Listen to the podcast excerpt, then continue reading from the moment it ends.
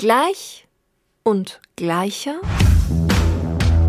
Unser Weg zu mehr Gleichberechtigung. Der Equality Podcast von und mit mir. Hallo und herzlich willkommen bei Gleich und Gleicher. Mein Name ist Mia und meine heutige Gästin heißt Fine Stammnitz.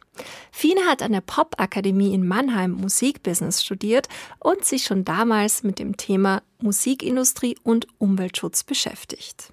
Mittlerweile ist sie eine wahre Expertin darin, Künstlerinnen zu mehr Klimagerechtigkeit zu verhelfen. Sie leitet nicht nur das Green Touring Netzwerk und ist Mitglied von Music Declares Emergency, sondern ist auch Co-Founderin des Band-Coaching-Programms Zündstoff Coaching.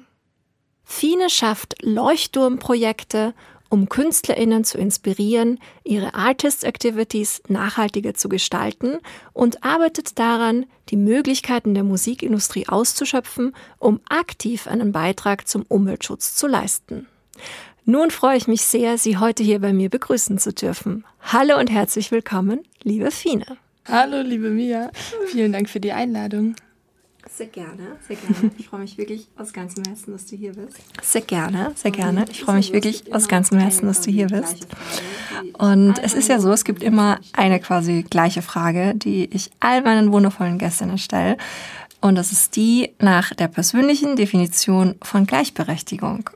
Ja, genau. Das war auch eine Frage, über die ich sehr viel nachgedacht habe tatsächlich. Also äh, sehr gut, dass du sie gestellt hast. Und ich glaube, wo ich jetzt gerade bin, bedeutet Gleichberechtigung für mich, dass alle Menschen oder Lebewesen auf einer Augenhöhe sind und dass die gleichen Handlungen oder die gleichen Actions quasi dasselbe nach sich ziehen. Also dass eine Person oder ein Lebewesen gleich viel Erfolg von einer Tätigkeit bekommt, die er ausführt, aber auch gleich viel oder ein gleich volles Maß an Konsequenzen spürt, wenn er eine Tätigkeit ausübt. Ich weiß nicht, das ist, glaube ich, eine sehr komplexe Definition, aber eigentlich, ja, dass alle einfach gleich behandelt werden und wenn sie noch nicht auf einer Augenhöhe sind, dass dann denen, die noch niedriger sind, ein bisschen aufgebockt wird und denen, die höher sind, ein bisschen was weggesägt wird.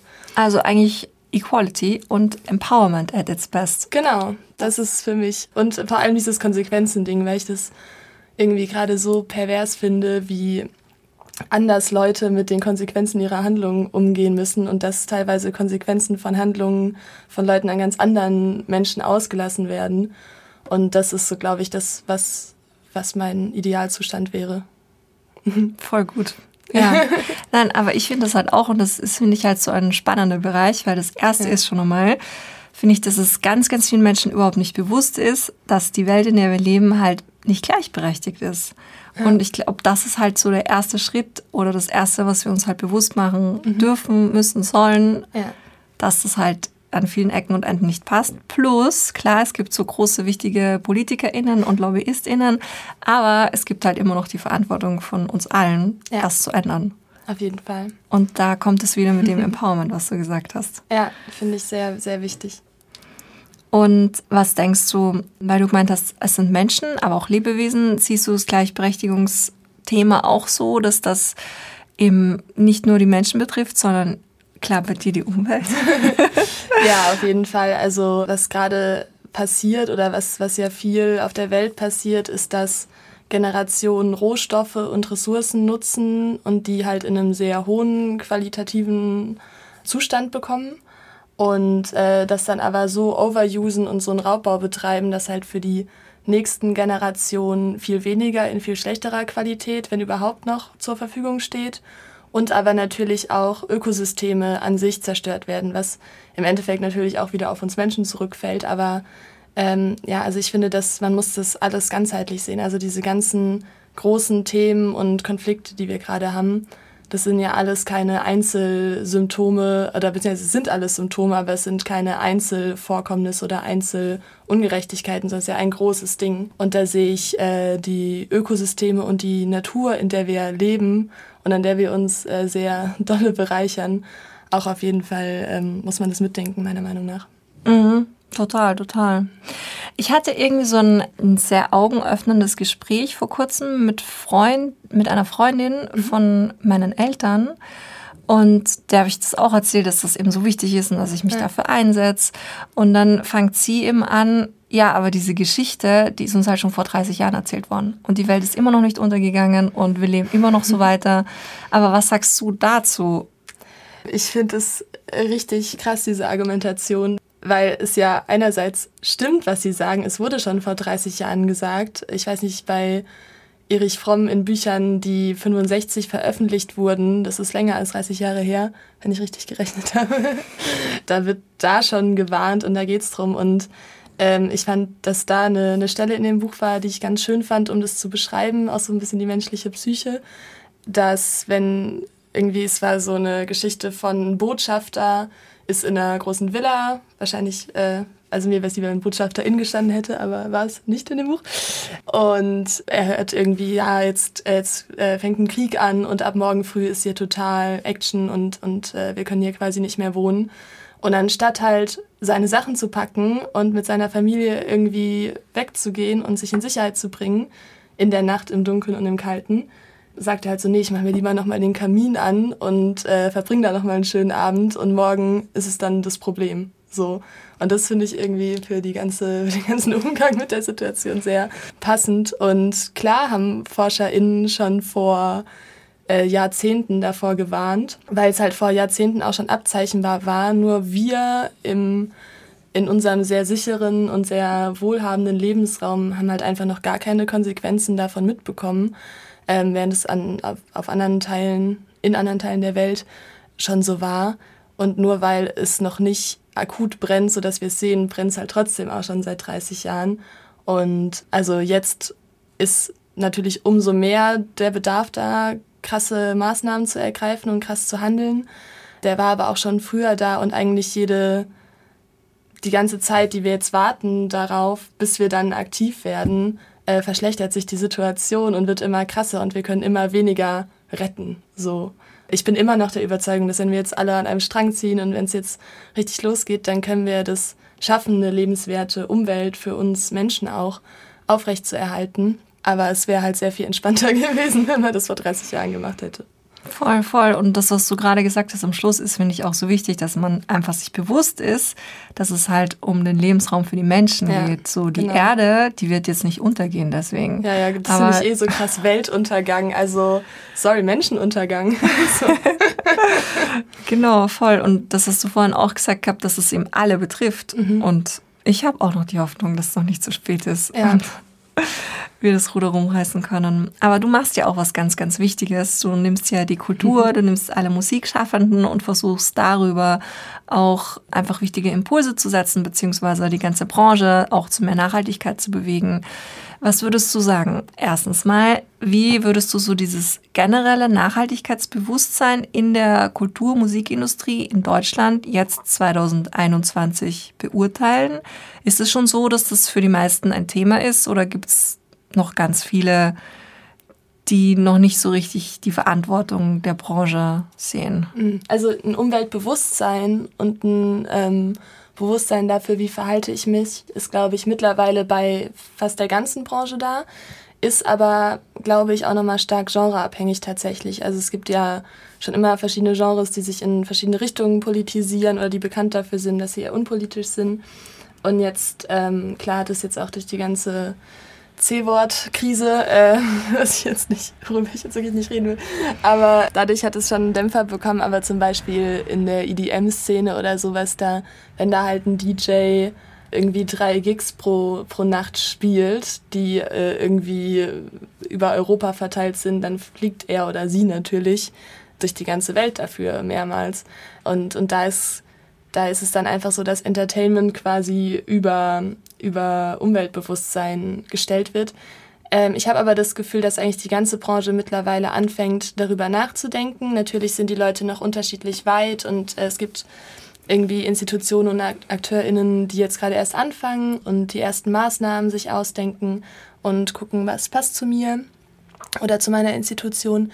Aber es gibt auch ganz viele, die schon lange was machen und das ist einfach mega inspirierend, ähm, diese Leuchtturmprojekte zu sehen, wo Leute dann sich wirklich so krass ins, ins Zeug legen oder so spannende Dinge auch entwickeln, die dann in meinen Augen auch oft vom, vom Resultat und vom Outcome her noch viel cooler sind, als sie es gewesen wären, wenn man sie auf die Art gemacht hätte, wie wir sie seit äh, Jahrzehnten machen. Also ich bin ja auch immer dafür, Leute von Anfang an zu supporten und ich finde auch nicht, dass man Menschen oder AkteurInnen schämen sollte, weil, weil sie in der Vergangenheit irgendwie ähm, sehr, sehr ähm, verschwenderisch umgegangen sind oder sehr unnachhaltig äh, sich verhalten haben. Ähm, hat das Gefühl, da fängt schon was an, aber dennoch könnte es natürlich immer mehr in die breitere Masse gehen. Es könnte einfach viel mehr Standard sein. Also ich finde es gut, dass viele einzelne AkteurInnen anfangen. Oh, sorry, sehr lange gelabert, um es auf den Punkt zu bringen. Super, dass ganz viele einzelne AkteurInnen schon Interesse haben und, und da auch schon Sachen machen. Aber es wäre wirklich wichtig, das so als Standard einfach zu etablieren. Punkt. was du vorhin gesagt hast, das fand ich auch super. Also generell alles, was du sagst, ist wichtig. Aber ein Punkt, den ich auch gerne aufgreifen würde, dieses neue kreative Potenzial, was dadurch freigesetzt wird, ja. das ist, finde ich, auch so cool, weil mhm. eben das ist Commitment, also erstmal Bewusstsein, zweitens Commitment und dann gleichzeitig quasi diese vielen mhm. neuen Möglichkeiten, die sich dadurch auftun. Und das ist, finde ich, so essentiell, dass ja. man halt auch versteht, dass es nicht mit Verzicht verbunden ist, sondern halt einfach eine totale Erfüllung und Bereicherung am Ende darstellt. Ja, auf jeden Fall. Das sehe ich auch so. Und es ist ja auch ganz oft so, dass die Sachen, wie wir sie seit Jahrzehnten machen oder wie die Musikindustrie es seit Jahrzehnten macht, das ist ja auch teilweise auch nicht wirklich menschenfreundlich. Also das ist ja nicht so, dass, äh, dass die Tätigkeiten danach ausgelegt sind, wie geht's uns damit am besten oder ähm, ist es für uns irgendwie, für unsere mentale Gesundheit, passt es oder, also geht es ja um viel, schnell, groß, besonders irgendwie.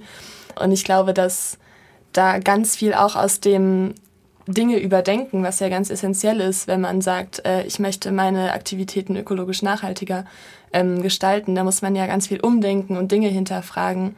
Und ich glaube, wenn man das mit einem ganzheitlichen Ansatz denkt, kann man da auch für fürs Team und für, für die Menschen auch einfach tatsächlich und für die Umwelt sehr viele positive Aspekte rausziehen. Also siehst du das auch so total global und gesamt zusammenhängend? Ich finde, es ist wichtig, dass man es so sieht. Ich glaube, dass ich da also ich wäre gern da schon weiter, ehrlich gesagt. Ich glaube, dass es einfach für Menschen, und das merke ich auch an mir selber, sehr schwierig ist, Dinge global zu betrachten. Und ich meine, wir haben jetzt super viele Möglichkeiten, uns zu informieren und, und ähm, ich glaube, da sind auch viele Menschen dran. Ähm, ich finde es sehr wichtig, dass man es global sieht, bin aber noch zu unwissend, um die ganze Lage global zu überblicken. Aber ich glaube, das ist jeder Mensch. Also es bringt halt nichts, wenn wir jetzt sagen, oh, wir als Festival ähm, machen jetzt, äh, wir holen jetzt irgendwie kein Plastikgeschirr mehr, weil es eh verboten ist, sondern nehmen irgendwie diese gepressten Blätter oder was auch immer. Und dafür zahlen wir aber die Leute nicht fair und holen halt die Billigtechnik, die unter menschenunwürdigen Bedingungen produziert wird. Also da ist es auch ganz oft, also ich finde, dass man eben Nachhaltigkeit kann man nicht nur ökologisch sehen, sondern muss auch immer sozial mitgedacht werden.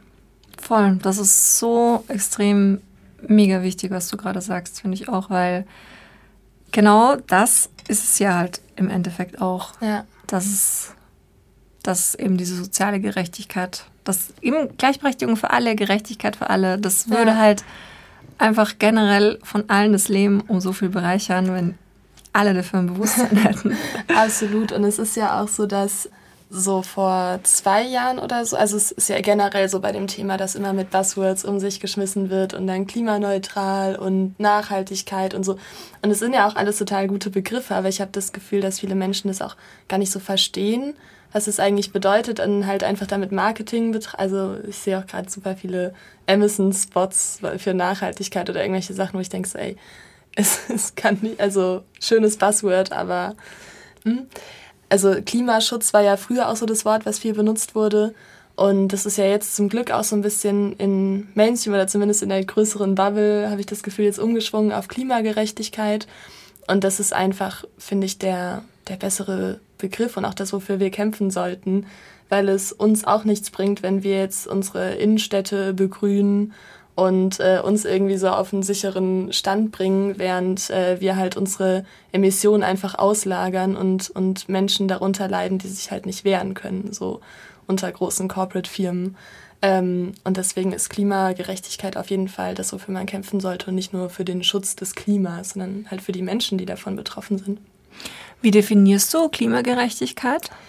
Das ist auch wieder so ein, so ein Begriff, der so riesig ist, aber Klimagerechtigkeit ist, also wenn ich das jetzt definieren sollte, frei Schnauze, da gibt es sehr viel bessere Definitionen, glaube ich, von Utopia und so weiter.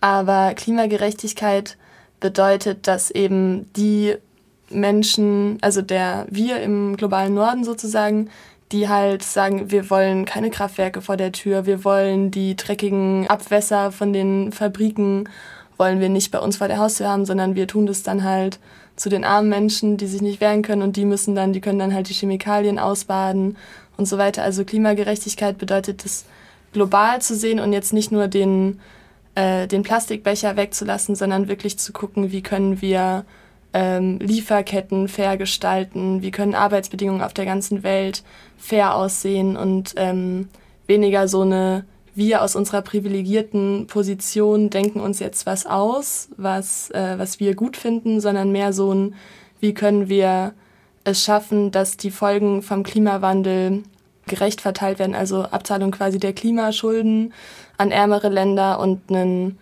und einfach eine Aufarbeitung, sodass wir dann am Ende so mehr auf einer Augenhöhe stehen können. Mhm.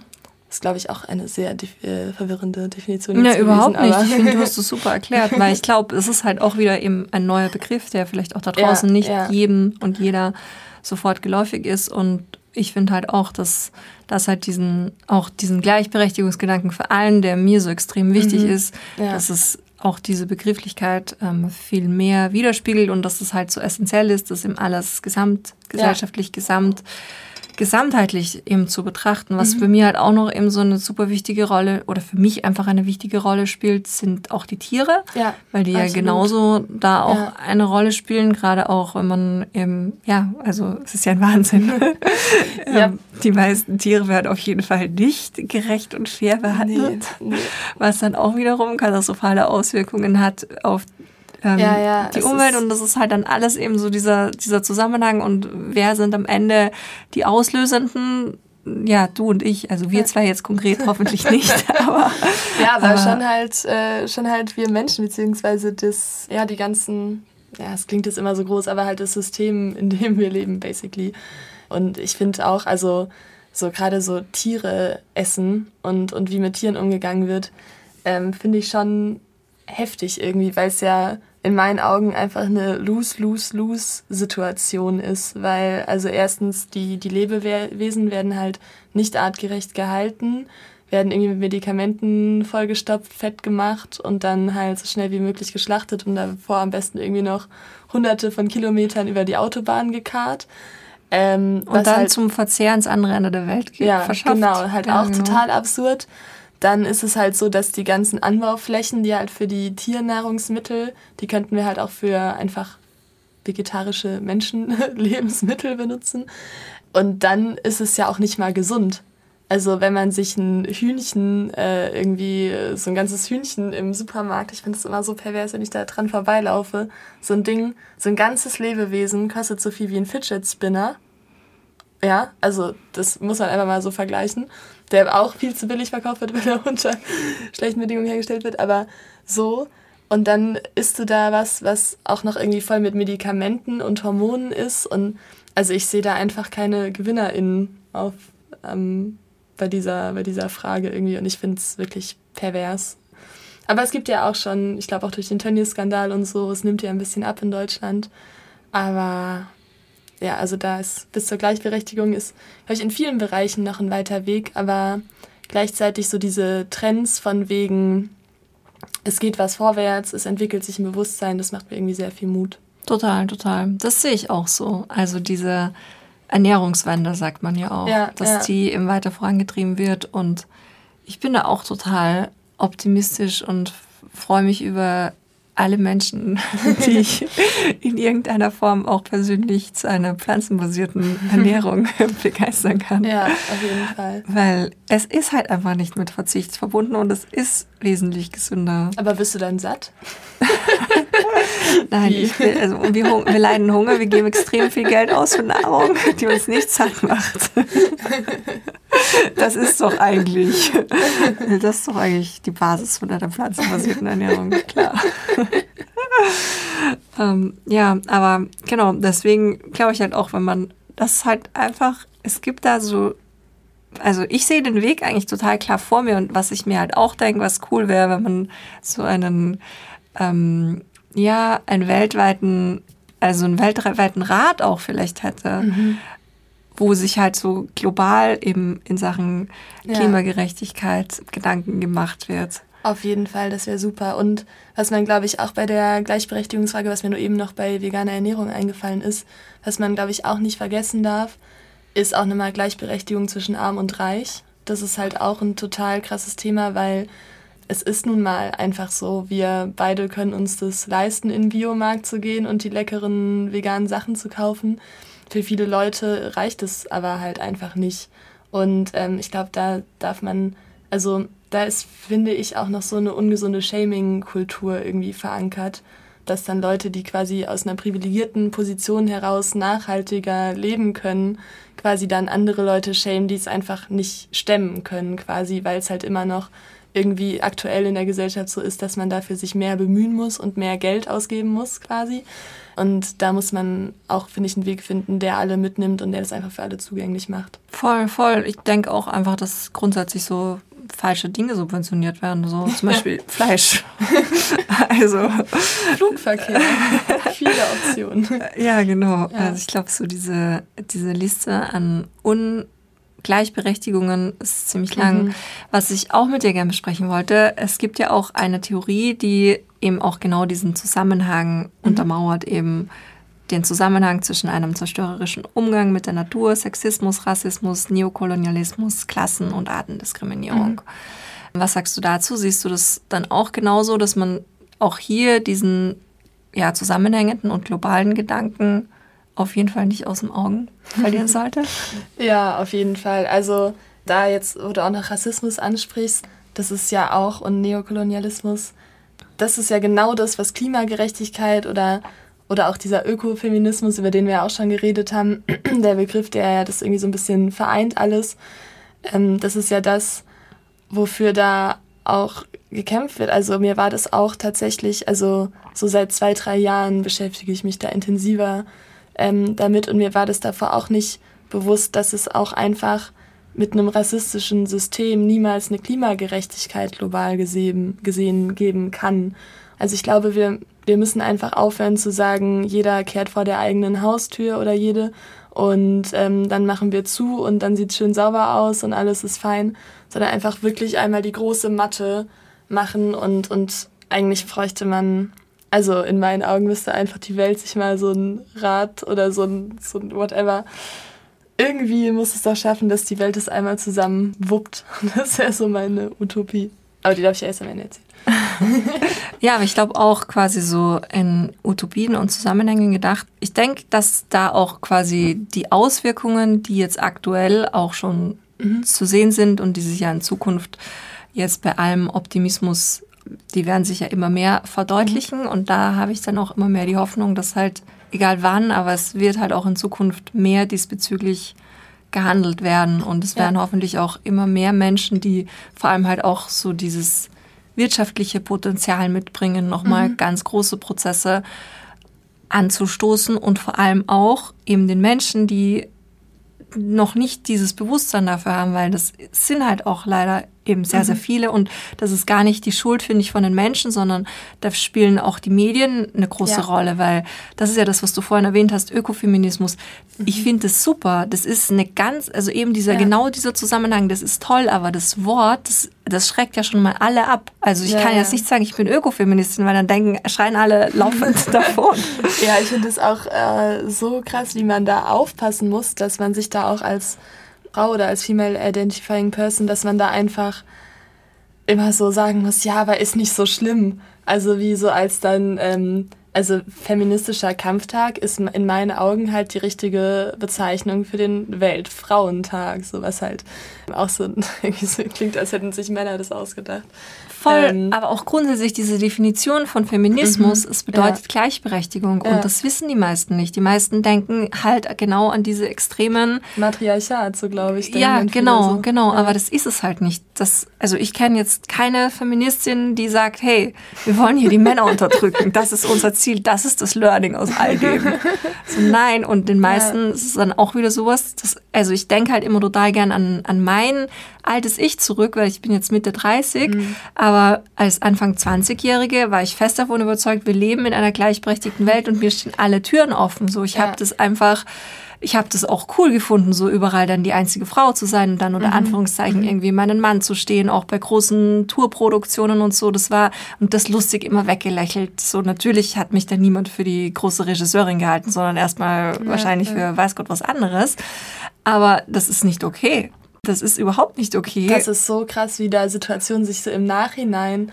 Ich muss aus, ich war, ähm, ich bin ja auch noch Managerin von der Band und dann waren wir auf Tour.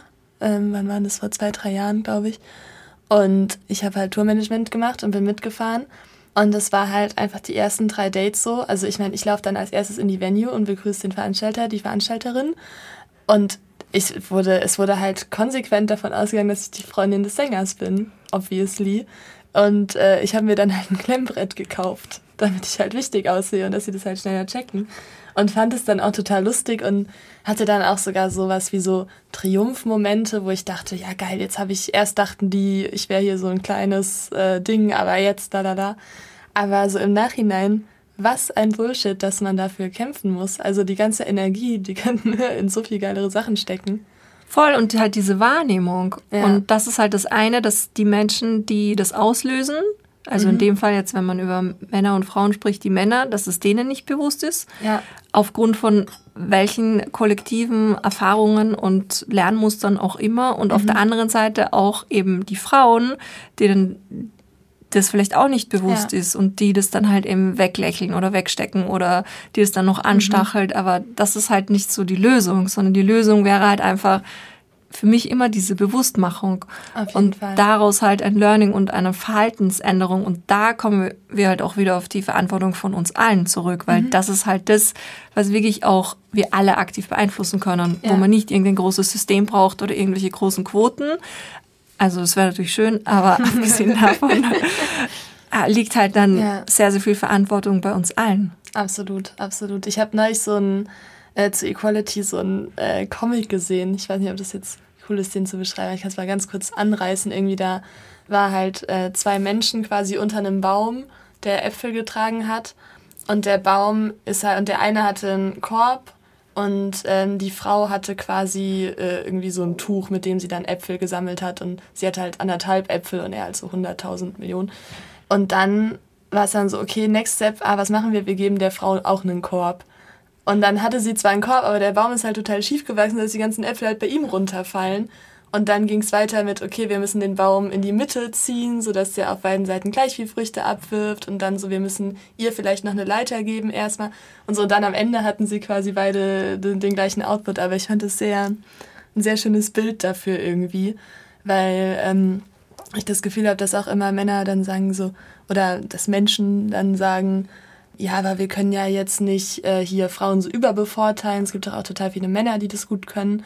Aber also um diese Ungleichheit quasi erstmal auszubalancieren, muss man ja mal irgendwie eine Leiter geben oder den Baum mal ein bisschen in die Mitte rücken so. Und das ist, glaube ich, auch, was viele dann falsch verstehen und, und dann eben so als Matriarchat Gefahr.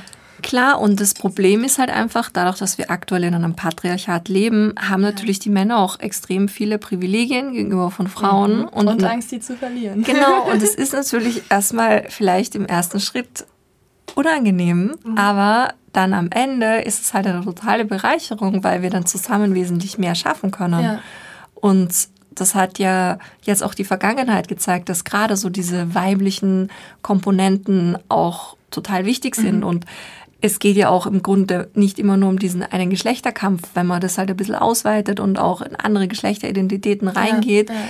Jeder, wir alle haben ja alles Weibliche und Männliche auch in uns. Ja. und dass das auch wir alle frei ausleben können und so dieses generell eben in was auch immer für Raster stellen mhm. und für Klassifikationen erstellen. Das, ja, das ist halt nicht richtig. Ich finde es auch irrsinnig spannend. Ich habe mich in letzter Zeit mit vielen ähm, Menschen auch unterhalten, die so ein bisschen jünger sind. Mhm. Also Gen Z. Oh. Ja. genau, ja. Und die sehen es ja dann teilweise schon ganz anders und total mhm. offen. Also ich bin nicht, äh, als Teenager habe ich mir nie die Frage gestellt, mit welchem Geschlecht identifiziere ich mich. Ja, Diese ja. Frage gab es nicht oder was für ein Pronomen verwende ich nicht. Oder ich musste mhm. es halt wirklich erst lernen, ja. was es für Identitäten dahingehend gibt.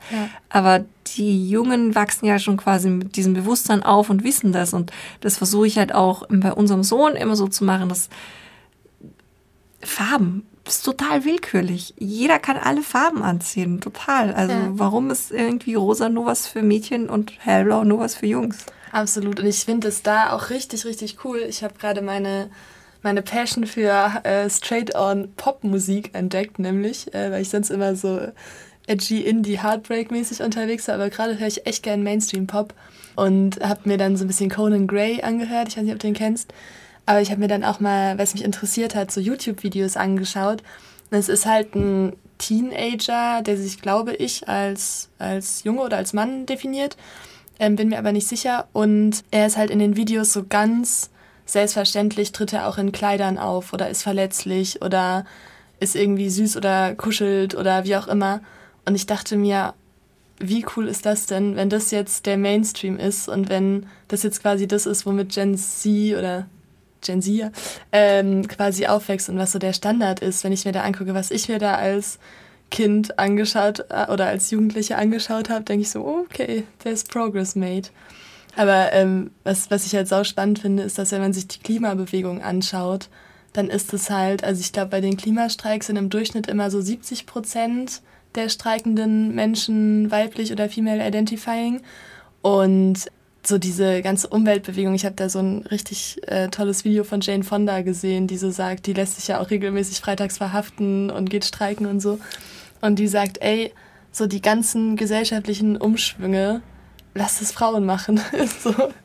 Und sie sind ja auch schon, also klar auch, weil es auch ähm, jetzt hier wieder zu Ökofeminismus und so, weil Frauen natürlich auch härter trifft, global gesehen, so der, die, die Auswirkungen des Klimawandels sind sie halt natürlich auch in einer größeren Zugzwangposition, sag ich mal. Aber trotzdem ist es halt, finde ich, total beeindruckend, wie viel Power da ist. Und auch bei Music Declares Emergency, unsere Arbeitsgruppe, sind so viele Female Identifying People. Also ich glaube, wir haben insgesamt gleich zwei, drei Männer oder so.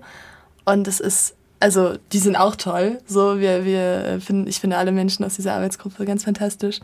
Aber ähm, es ist schon krass zu sehen, wie die Energie auch anders ist und, und wie, wie toll das ist, wenn man in so einem Female-Team arbeitet und wie viel da passiert. Total, total. Also was mir bei uns bei Music is Her Passion, das ist mhm. ähnlich. Also das zieht auch, vielleicht auch wegen dem Namen, mehr Frauen an oder weiblich gelesene Personen. Und das empfinde ich auch, also empfinde ich auch als totale ähm, Bereicherung, ja. eben so dieses Weibliche und dass es halt okay ist und diese Schwäche zeigen dürfen und verständnisvoll sein dürfen und gemeinsame Ziele entwickeln und mhm. halt auch immer, ja, also es ist total in Ordnung zu scheitern und ich denke, ähm, was du vorhin auch gesagt hast, da kam mir ein wichtiger Gedanke zu toxischer Männlichkeit und mhm. eben diesen Vorteilen, die am Ende auch für die Männer entstehen, wenn sie gewisse Privilegien abgeben, ja. weil sie dadurch halt auch einfach weiblicher sein dürfen. Mhm, mhm. Und weil ja auch, also so ganz viel, was als schwach gelesen wird, ist es in meinen Augen gar nicht. Das ist halt ein gesunder Umgang mit Themen. Äh, ich glaube, da hatten wir es ja auch schon mal drüber. Ähm, ist ja alles Lebenszeit. So, ob du jetzt arbeitest oder ob du äh, irgendwie im Bett liegst oder ob du auf einen Kilimanjaro steigst, ist alles Lebenszeit. Und natürlich gibt es im Arbeitskontext auch Themen, die einen beschäftigen. Und ich meine, da arbeiten Menschen zusammen. Das heißt, da gibt es Emotionen, da gibt es Konflikte, da gibt es Sachen, die, die halt eskalieren können, wenn man sich nicht darum kümmert. Und ich finde es überhaupt nicht schwach, wenn man mal sagt, wir haben hier einen Konflikt und wir reden da jetzt in Ruhe drüber und solven das, sondern eher nachhaltig als Team gedacht, dass man in der, dass man daraus lernt und in der Zukunft besser zusammenarbeitet. Und so auch so dieses ganz viel, was ich, was halt noch so stereotypisch quasi als schwach angesehen wird, finde ich eher stark. Also ich versuche das auch gerade total zu sagen, wenn ich merke, okay, ich habe jetzt eine Woche, jetzt ist Donnerstag, es war eine krasse Woche. Oh, ich weiß nicht, ich glaube, ich versuche morgen irgendwie morgens meine zwei Stunden zu machen und dann sage ich aber auch, nee, ich brauche das jetzt für mich. Das ist nicht Schwäche, das ist einfach nur, damit es nächste Woche weitergeht. Mache ich jetzt hier mal low und, und gehe spazieren oder bei dem Wetter wahrscheinlich nicht, aber du weißt, was ich meine, dass man halt so diese Schwäche und Stärke quasi ein bisschen neu definieren muss in, weiß ich nicht, Empathie und Toxi Toxischkeit, Tox Giftigkeit. ich glaube ja. das auch, weil gerade das, was du gesagt hast, das macht dich am Ende ja dann auch wieder stärker, mhm. wenn mhm. du halt sagst, so, und ich brauche jetzt hier einen Break. Ja, ja. Und ja, also ich sehe das auch genauso und ich merke das auch ähm, bei unserem Team von Music is Her Passion, dass es da ganz extrem so ist, dass einfach diese, also dieses, dieses Teammanagement schon so eine wichtige Rolle spielt. Mhm. Und genau das mit dieser Lebenszeit, es ist einfach ja, so. Ja. Und wir verbringen die meiste Zeit unseres Lebens mit Arbeit. Ich hatte jetzt wirklich auch leider ein paar sehr traurige Ereignisse, wo wirklich die Menschen in dem ersten Jahr oder tragischerweise sogar am ersten Tag der Rente verstorben sind. Ja. Und ja. was hast du denn dann davon? Dann hast du dich ein Leben lang du auf was hingearbeitet, was das du eventuell vielleicht gar nicht erlebst. Das finde ich generell so krass, dass also dieses, ich investiere jetzt Zeit, also dass man mit Zeit so umgeht wie mit Geld, dass man es quasi jetzt investiert, um dann später mehr rauszukriegen. Und ich finde das ein bisschen bizarr. Also ich finde, das, das funktioniert also ja so. Ich finde auch generell, dass das ganze System, also dieses, also Kapitalismus und Zeit, also es mhm. hat ja Einstein schon gesagt, time is nothing but an illusion. Ja, das ja. glaube ich halt wirklich. Und es macht dich halt auch so frei, mhm. wenn du sagst, okay, der einzige Moment, der existiert, ist genau der. Ja, Weil du ja. weißt es nicht. Das kann theoretisch uns in der nächsten Sekunde alles um die Luft fliegen. Ja, Oder, keine Ahnung, du fällst aus irgendeinem anderen Grund tot um, was jetzt keiner hofft, aber, aber es ist theoretisch möglich Absolut, und es ja. klingt halt total manchmal so großgestochen und pathetisch, aber das ist es halt und davon bin ich auch fest überzeugt, dass du jetzt in dem Moment auch gleichzeitig den nächsten erschaffst und ja. da halt voll viel Gedankenkraft mitspielt und generell wieder, ich weiß, ich sag's tausendmal, aber Bewusstsein. Ja, kann man auch nicht oft genug sagen.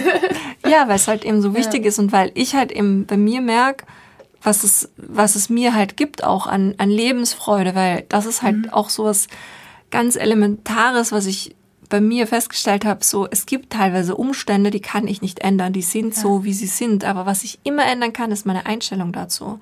Und indem ich meine Einstellung ändere, ändert sich für mich dann auch komplett der ganze Umstand, obwohl sich jetzt am externen Umstand vielleicht gar nichts geändert hat. Ja, aber es ist so krass, wie die eigene Realität also diese, diese Perspektive und dieses, äh, die Dinge relativ sehen und je nachdem, in welchem Kontext man es sieht, äh, verändert sich komplett die Lage quasi. Total spannend und finde ich super, super wichtig. Also ich glaube, oder ich versuche zumindest, immer so zu leben, dass wenn mir jemand sagen würde, so, ja, okay, wir ziehen in zehn Minuten den Stecker, ich so, ah, okay, war nice. Passt. ja, aber Passt. wirklich, also dass man halt nicht so nicht so diesen einen Traum hat, auf den man 30 Jahre hinarbeitet, sondern halt die ganze Zeit einfach guckt, jo, das bin ich eigentlich glücklich und so. Und ich glaube, dass wir, dass wir da alle uns noch ein bisschen mehr Mühe geben könnten, uns selber glücklich zu machen. Voll, voll, weil wenn nämlich alle glücklich sind, dann kommen wir wieder zurück zu genau. den ganzen anfänglichen Themen. Und auch dann, die anderen Menschen, nein, aber. Ja, also und auch die Umwelt und alles, dann hast du auch gar nicht so ein Bedürfnis irgendwie ja, ja, absolut. Irgendwie Frust shoppen oder was auch immer. Genau, genau. Und eben auch vielleicht eher diese Offenheit, eben, ja, offen für die, für die wichtigen Dinge und wichtigen und richtigen Dinge zu sein. Und ja, ich glaube es auch. Das ist irrsinnig ja. wichtig und es darf und es hat ja auch wieder so dieses Stärke- und Schwäche-Ding so mhm, mhm mit sich. Das, ja. Und ich sage das jetzt und ich denke auch, dass ich ein überwiegend optimistischer Mensch bin, aber ich habe trotzdem auch die dunkelsten Momente, mhm. wo mir das alles überhaupt nicht einfällt, dass ich ja einfach nur meine eigene Einstellung dazu verändern muss und dann ist es ja gar nicht so schlimm. und Fall. das halt auch zugeben dürfen und offen thematisieren dürfen. Ich habe das so lange einfach immer nur in mich reingefressen, weil ich auch gedacht habe, oh Gott, oh Gott, ich will damit auch niemanden belasten. Und dann ist es aber immer schlimmer geworden. Mhm. Und das bringt dann aber auch wieder niemanden was. Absolut, das weil, ist ja, oh sorry. Na, weil genau, am Ende bin ich dann weniger leistungsfähig und kann dann welchen Job auch immer nicht so gut machen und dann belastet es alle anderen noch viel mehr. Mhm, mh, absolut. Und es ist auch gerade so in der ganzen, wenn man für Klimagerechtigkeit kämpft, in dieser ganzen Aktivistinnenbewegung, ist es ja auch einfach, also Burnout ist da ein Thema. So. Und das ist halt einfach krass, weil du halt gegen so große Mühlen rennst quasi die ganze Zeit und dann auch so Erfolge hast, aber dann kommt wieder irgendwie der neue Klimabericht oder äh, keine Ahnung und dann hat man diese, diese sehr dunklen Momente, die, glaube ich, aber auch wichtig sind und gerechtfertigt sind, um die Motivation auch hochzuhalten. Aber ich glaube, so generell, auch wenn man für Klimagerechtigkeit kämpft und auch wenn man, also ich hatte dann auch so eine Phase, wo ich mir gedacht habe, okay, also global gesehen geht's mir halt arschgut. Also ich bin halt super krass privilegiert. Ich habe irgendwie, ich bin gesund, was irgendwie das Wichtigste ist. So, es ist alles einfach top. Es kann mir jetzt, ich kann jetzt nicht schlecht drauf sein, weil wenn ich woanders hingucke, ähm, ne, dann dann, dann geht es nicht, weil das ist wirklich Leid und das ist wirklich scheiße und ich muss jetzt meine ganze Energie dafür aufwenden, dafür zu kämpfen, dass es gerechter wird. Was ich auch gerne mache, so, aber ich glaube trotzdem, sich auch einzugestehen, dass man, auch wenn man am privilegiertesten Ende sitzt, das klingt jetzt irgendwie so ein bisschen blöd, aber dass man eher versucht, das Positive quasi mitzunehmen, was man hat und daraus was Positives zu machen, anstatt dass man sich in so eine Depression kämpft quasi. Total, total. Also mir hat es auch einmal total geholfen. Da hatten wir telefoniert und ah, ja. ich hatte mich total viel eben mit diesen ganzen ähm, Umweltthemen beschäftigt und war eben dadurch e-, entsprechend total frustriert. Und du meintest, mhm. es ist mega normal, auch eine Klimadepression zu haben. Ja, ja, Und allein, wie du mir das erzählt hast und mir das erklärt hast, dann hat sich das hat sich für mir voll der Knoten gelöst. Dann war mhm. mir bewusst, okay, ich habe das jetzt gerade und das ist normal.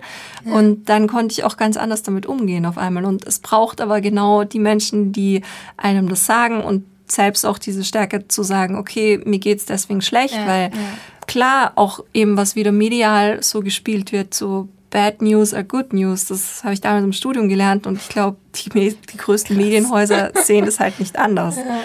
Oh, heftig. Und ja, und deswegen genau dieses Empowernde und dass man da die Hoffnung nicht verliert, aber gleichzeitig halt auch das aussprechen kann, wenn es mhm. einem schlecht geht, weil dann können wir uns halt alle helfen, dass es uns besser ja. geht. Und da finde ich halt das auch mm, so, ja, das macht mich auch immer wieder total fertig, weil ich halt denke, so ganz viele Lebewesen können das halt gar nicht aussprechen und denen wird halt mhm. auch nicht geholfen. Die ja, werden halt ja. abgeschlachtet und das ist halt falsch. Das ist echt übel. Aber genau, also ich finde, dass es auch irgendwie eine schön ist, wenn man sich da auch gegenseitig so supporten kann und wenn man da einfach sagt so, ja, es ist, es ist okay. Man darf auch mal irgendwie einen Fehler machen und man darf mal irgendwie eine Woche schlecht drauf sein oder auch länger. Ich meine jetzt gerade so generell auch mit dem ganzen, mit den ganzen Lockdowns und so. Alles ist okay und ich finde, dass es jede Person, die einen Schritt macht, also wirklich, das ist ja so dieses, was gerade so ein bisschen kursiert, worüber ich sehr froh bin, es müssen, wir brauchen nicht eine Person, die 100% alles richtig macht, wir brauchen 100 Personen, die 1% machen. Und das ist halt genau das Ding, um Gleichberechtigung zu schaffen zwischen Lebewesen, zwischen allen Menschen auf der Welt, ähm, zwischen Männern und Frauen und generell halt ganzheitliche Gleichberechtigung, da ist es einfach elementar. Total, total. Und auch gleichzeitig der Antrieb dahinter, dass das mhm. halt die Lösung ist. Voll, also, und dass es halt für alle auch am Ende ein gutes Szenario ist. Also es geht ja keinem damit schlechter. Genau. Außer vielleicht ein paar Millionären und Millionärinnen, aber das wäre okay. ja, und ich glaube, selbst die, die halt einfach viel zu viel haben und denken, sie müssen das horten, ja. wenn da einmal so der Knoten platzt, ja, dann ist auch. das am Ende viel erfüllender, als irgendwie so diese, diese komischen Zahlen auf dem Konto zu sehen, weil mehr ja. ist es ja im Endeffekt auch ja, nicht. Ja, also ich habe eh, es ist auch, hatten wir es ja auch schon drüber, dass wir beide so ein bisschen zu ähm, egal sind mit Geld. genau, Aber das ist eine andere Geschichte. Aber da ist es halt auch noch wieder, finde ich, eben so wichtig, weil das, was du vorhin auch gesagt hast, zu sozialer Gerechtigkeit. Mhm. Wenn man sich viel ähm, sozial engagiert, dann ist es halt irgendwie so ein Ding, dass man dann halt auch irgendwie schnell mal schlecht bezahlt wird. Ja, Oder ja. dieses, klar ist es immer empowernd, sich gegenseitig zu helfen, aber irgendjemand sollte den Plan haben, auch Geld zu organisieren, was dann wiederum fair verteilt werden kann. Ja, auf jeden Fall. Beziehungsweise sollten auch, also ähm, wo wir auch bei so Bewusstsein in der Musikindustrie sind, ich habe auch das Gefühl, es gibt ein Bewusstsein, aber es wird immer noch so als nice to have, also so, so Nachhaltigkeitsmaßnahmen werden immer noch so ein bisschen als nice to have eingestuft oder generell ehrenamtliche Leute, die sich halt für sehr, sehr, sehr wichtige Themen einsetzen und sehr, sehr wichtige Arbeit machen, dass das halt immer total gefeiert wird und appreciated und eventuell auch vergütet, aber es wird halt niemals so vergütet werden wie eine Promo-Kampagne oder, oder in irgendwelche anderen Budgets. Also das finde ich schon immer ein bisschen crazy noch, wie da, wie da diese Verteilung ist und wie das auch gesehen wird. Wobei sich das auch schon dolle gebessert hat. Als ich angefangen habe, da war es teilweise so, dass ich das Gefühl hatte, dass die, ähm, die Leute und die AkteurInnen, mit denen ich es zu tun hatte, eher noch ein Dankeschön von mir erwarten, dass sie jetzt diese Maßnahmen ergreifen. Und das ist schon, ähm, ja, muss man, glaube ich, ist noch ein Way to go. Ich weiß auch gar nicht, wie wir da jetzt wieder gelandet sind. Ach, das ist ganz, ganz egal. Wie unsere Meetings immer. Podcast super. Ähm, du, aber würdest du sagen, dass dich jetzt dein Engagement, dass sich das auch persönlich erfüllt und dass es dein Leben bereichert, dass du dich für die Dinge einsetzt, für die du dich einsetzt? Tausend Prozent. Also wirklich, das ist es ist, ist jetzt nicht so, dass ich jeden Tag aus dem Office laufe und die Sonne kommt mir aus dem Po und ich bin so, ah, geil. Aber ich bin meistens richtig glücklich oder so erfüllt und oder zufrieden, sag ich mal. Ähm, weil auch wenn natürlich viel schief läuft und wenn vieles nicht so klappt, wie man sich das vorstellt und so, dann ist es trotzdem so, dass ich immer das Gefühl habe, dass ich mich mit Themen beschäftige, die einfach für alle total wichtig sind und auch für mich selber ist es halt so super tolles Brain Food.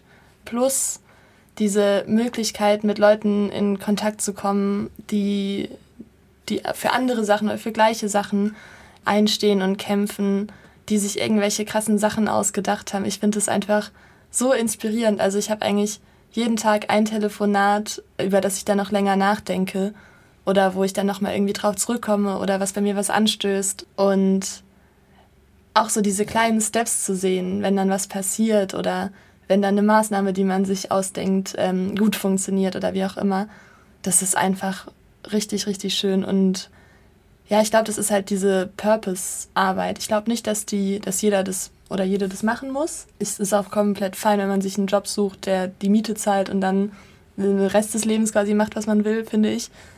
Aber ich persönlich äh, würde sagen, es erfüllt mich wirklich sehr. Und ich bin total froh, dass ich das mache, machen darf. Hattest du so einen, einen Moment, der dir die Augen geöffnet hat? Oder war das bei dir so ein Prozess, wo du dann gesagt hast, ich will mich gern für Klimagerechtigkeit in der Musik einsetzen? Also ähm, es gab so eine Art Prozess bei mir, glaube ich, der sehr unterbewusst gelaufen ist. Also bei mir ist es, ich bin so ein Mensch, der ich muss immer einmal zu viel von einer Sache machen, bevor ich checke, okay, es ist wirklich nicht gut. Ich lasse es jetzt. Und, und so geht es mir eigentlich mit allen Dingen. Leider. Aber es war halt bei mir so, dass ich, also ich habe wirklich überhaupt nicht darüber nachgedacht, ganz ehrlich, äh, als ich angefangen habe zu studieren. Äh, ich habe das Hackfleisch beim Penny gekauft. Ich bin irgendwie nach Vietnam in Urlaub geflogen. Ich stehe da auch voll dazu, weil ich, äh, wie gesagt, ich finde nicht, dass man Leute für die Fehler in der Vergangenheit quasi ähm, zur Rechenschaft, oder was heißt zur Rechenschaft ziehen, aber ne, nicht schämen sollte. Hab aber schon länger gemerkt, dass, ich das, dass es mir erstens nicht gut tut zu der Lebensstil und zweitens ähm, hatte ich so eine voll, so eine Klimaphobie schon fast, ähm, weil du ja dann immer so diese, ähm, die Beiträge auf Facebook oder auf den sozialen Medien oder Artikel irgendwo siehst wo die Überschrift einem halt schon so richtig, richtig viel Angst macht, wo dann irgendwie steht so, ja, WissenschaftlerInnen sagen, in zehn Jahren sind wir alle tot oder keine Ahnung, was ja auch irgendwo eine These ist, die, die legit ist. Oder also ich überschwitze jetzt natürlich. Aber mich hat das irgendwie total fertig gemacht und dann habe ich einfach immer weggescrollt und versucht, es zu ignorieren. Und das hat mir dann im Endeffekt, ähm, also ich lag dann echt nachts im Bett und hatte dann so apokalyptische Szenarien, aber es war so wir irgendwie. Also ich habe dann so wie in 2012 dem Film so, ja, und dann hier Feuerbälle und keine Ahnung. Also ich wusste halt gar nicht, was ich mir darunter vorstellen kann, aber ich hatte richtig, richtig dolle, so eine diffuse Angst. Und das hat sich jetzt irgendwie durch die Arbeit total gebessert. Also ich habe dann erst gedacht, nee, ich ignoriere das noch ein bisschen und klar, es geht schon, aber es ging dann irgendwie nicht mehr. Genau, und dann musste ich mein Bachelorarbeitsthema einreichen und wie so oft in meinem Studium war ich perfekt darauf vorbereitet und habe äh, in der Nacht davor noch irgendwie mir eine Präsentation aus den Fingern gesaugt und hatte mir so zwei, drei Themen überlegt und merkte aber so, oh nee, irgendwie juckt mich davon nicht so richtig. Und klar ist eine Bachelorarbeit keine Doktorarbeit, aber es ist trotzdem ein Thema, mit dem man sich intensiv beschäftigt. Und dann habe ich gedacht, das Einzige, was mich interessiert, ist eigentlich Klimagerechtigkeit und was die Musikindustrie eben dazu beitragen kann und was es da schon gibt und so. Und dann, äh, ja, ich glaube, das war so der Moment, weil dann habe ich das vorgestellt am nächsten Tag und dann war es so, ja, machen wir. Und äh, dann bin ich in diesen Prozess, also von ich ignoriere alles und scrolle von allem weg hin zu ich lese alles alle Berichte, alle Artikel, Bücher, also wirklich, wirklich richtig, richtig viel. Und das hat, klar ist es dann, ist es nicht immer angenehm, das alles zu lesen, die Fakten, aber es hat mir so eine Klarheit gebracht und so eine Vorhersehbarkeit. Und dann war mir eigentlich in dem Moment, wo ich angefangen habe zu schreiben, klar, dass ich ähm, meinen Job kündigen muss und äh, einfach versuchen muss, das auf die Beine zu stellen. Ja, also ein Prozess von ich benehme mich sehr unreflektiert hin zu, wow, okay, let's go. Äh, es gibt eigentlich keinen anderen Weg mehr für mich. Voll schön, voll die inspirierende Geschichte. Und ich finde auch, dass es mega wichtig ist, dass man auch zu, zu seinen alten Fehlern steht, weil ja. ich war halt auch genauso. Ich bin auch, ja, ja. durch die Welt getourt und habe mir nie irgendwas dabei gedacht oder war shoppen ohne Ende. Ja. Dinge, die für mich jetzt unvorstellbar sind. Und gleichzeitig gibt mir das aber so viel Hoffnung, weil ich halt sehe meine eigene Entwicklung, ja. wie ich mich entwickelt habe und vor allem, wie gut sich das anfühlt. Ich hätte mir nie gedacht, dass ich so viel Freude am Mülltrennen finde. Das hätte ich mir einfach niemals vorstellen können, aber es ist halt richtig cool und richtig schön. Und das erfüllt mich, so blöd es klingt. Das ist sogar jedes Mal, wenn wir uns sehen, redest du über Mülltrennen. Also wirklich Lieblingsthema, oder? Das ist, mein, das ist so ein plakatives Beispiel. Das ist aber sehr schön, ja. Die Menschen da draußen im Podcast haben es noch nicht gehört. So, ich trenne gerne Müll. Wer ja, Tipps braucht, kann, kann mich gerne fragen. Aber ja, das ist aber genau das Ding. Und das ist so schön, das auch zu hören, ja. wie, also du lebst es halt auch zu 100 Prozent. Und ich glaube, das ist auch der Grund, warum du das, was du machst, auch so erfolgreich machst und darin auch so viel erreichst, weil ja, man das halt spürt, dass es da ist. Und das wünsche ich gleichzeitig auch allen anderen Menschen da draußen, dass man sowas Erfüllendes findet, ja. wo man auch seine eigene Erfüllung finden kann und darin dann auch entsprechend richtig gut ist. Das, ja, das ist, glaube ich, super schwierig. Also ich habe auch einfach sau Glück gehabt, dass ich da irgendwie so mit der Nase reingestolpert bin. Aber ähm, es ist auf jeden Fall, es ist, ich glaube, es ist wert, auch da Risiken einzugehen und Dinge auszuprobieren, wenn man, wenn man das kann quasi. Also wenn man in so einer tollen Position ist wie ich. Also bei mir war es halt auch einfach, es hat irgendwie alles gepasst. Aber ich glaube, dass es, dass es für jeden möglich sein kann. Und dass es cool wird. Cool, total. Ähm, bei diesen ganzen positiven Gedanken habe ich schon meine letzte Frage an dich. Ja. Und zwar, was ist so dein Best-Case-Zukunftsszenario? Wovon träumst du? so, in meinem Kopf ist gerade, ich beschäftige mich damit auch gerade sehr, sehr viel. Ich habe zum Geburtstag auch so ein äh, so eine Broschüre oder äh, so, ein, so ein Magazin quasi mit Zukunftsszenarien für eine gerechtere Welt äh, bekommen und lese auch gerade total viel und bin sehr inspiriert. Ich glaube, meine Utopie, eigentlich ist es ziemlich simpel. Also so in meiner Utopie, weiß jetzt nicht, ob ich so konkret ausgestalten kann. Das ist mir eigentlich egal, ob wir in wie unser zukünftiger Lebensraum genau aussieht, äh, solange es ein paar Bäume und, und Lebewesen gibt. Aber ich fände, also meine Utopie wäre tatsächlich einfach so eine Rückkehr zum Menschlichen, dass es wieder einfach mehr menschelt unter uns und dass wir alle uns wieder ein bisschen mehr zuhören, dass ähm, sehr privilegierte Leute, die darüber vielleicht noch nicht so nachgedacht haben, anfangen, das zu tun und vielleicht ausgleichende Maßnahmen ergreifen oder ob die zentral kommen, ist mir eigentlich auch total egal. Aber einfach eine Welt, in der die Karten nochmal, also meine krasse Utopie wäre, die Karten werden nochmal neu gemischt und jede Person hat das gleiche Anrecht auf die gleichen Dinge, äh, die gleichen Ansprüche auf Sozialversorgung, die gleichen Ansprüche auf Wohnraum. Also dass einfach, ja, es klingt jetzt sehr kommunistisch, aber meine Utopie wäre einfach, dass alle Menschen in Frieden und fair im Umgang miteinander und auch ähm, Staat-Menschen-Beziehungen leben können. Ja. Schön, schön. Das klingt super. Eine ja. sehr schöne Utopie. Nun folgt Stairway to Equality. Deine Steps zu mehr Gleichberechtigung. So, liebe Fine, jetzt mhm. ist noch Zeit für dein Stairway to Equality. Was fallen dir denn so für Dinge ein, die wirklich alle Menschen da draußen auch vielleicht total einfach kann, was ganz Banales sein, was jede und jeder da draußen machen kann, um am Ende ein gleichberechtigteres, faireres und am Ende vielleicht auch lebenswerteres Leben führen zu können.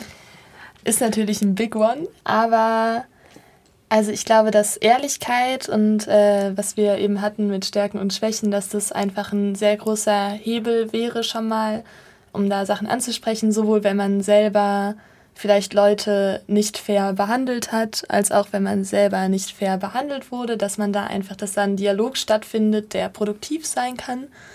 Ähm, genau, Ehrlichkeit, immer eine gute Idee generell.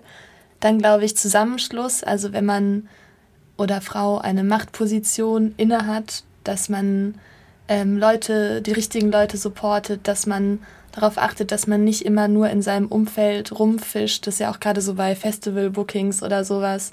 Es ist nicht schwer. Es gibt tolle Frauen- und Female-Acts ähm, oder queere, queere Acts, die, die super gut gute Show. Also das ist ja nicht so, dass sie andere Shows machen als Männer oder Cis-Männer oder was auch immer. Äh, und die gibt es da draußen. Und einfach zu gucken, dass man sich an die richtigen Zusammenschlüsse wendet und einfach einen Dialog anfangen. Und man muss ja auch wirklich nicht perfekt sein, aber es gibt für so viele Themen Gleichberechtigung, Nachhaltigkeit. Es gibt für alle diese Themen total tolle Initiativen und Verbände, die sich genau dafür einsetzen, die Infomaterial zur Verfügung stellen, die äh, auch beraten und so weiter. Einfach mit den Leuten reden und die Themen angehen. Und wie gesagt, man muss nicht von heute auf morgen alles perfekt machen. Aber ich glaube, so, so zum Thema Stairway, ja, den ersten Step mal, da kann man sich auch an die Hand nehmen lassen. Das ist auch überhaupt nicht schlimm. Den zu gehen, das ist, glaube ich, so ein guter Anfang, weil der nächste dann einfach sehr viel einfacher schon sein wird und der übernächste wird ein Klacks. Voll gut. Ja, das Ach, ist schön, Bia, ja, wie immer. Ich danke dir. Das war ein super Gespräch. Sehr gerne, hat voll Spaß gemacht. Vielen herzlichen Dank fürs Zuhören. Das war Gleich und Gleicher. Euer Equality Podcast von und mit mir. Damit ihr auch in Zukunft keine Folge mehr verpasst, abonniert den Podcast und folgt mir auf Instagram.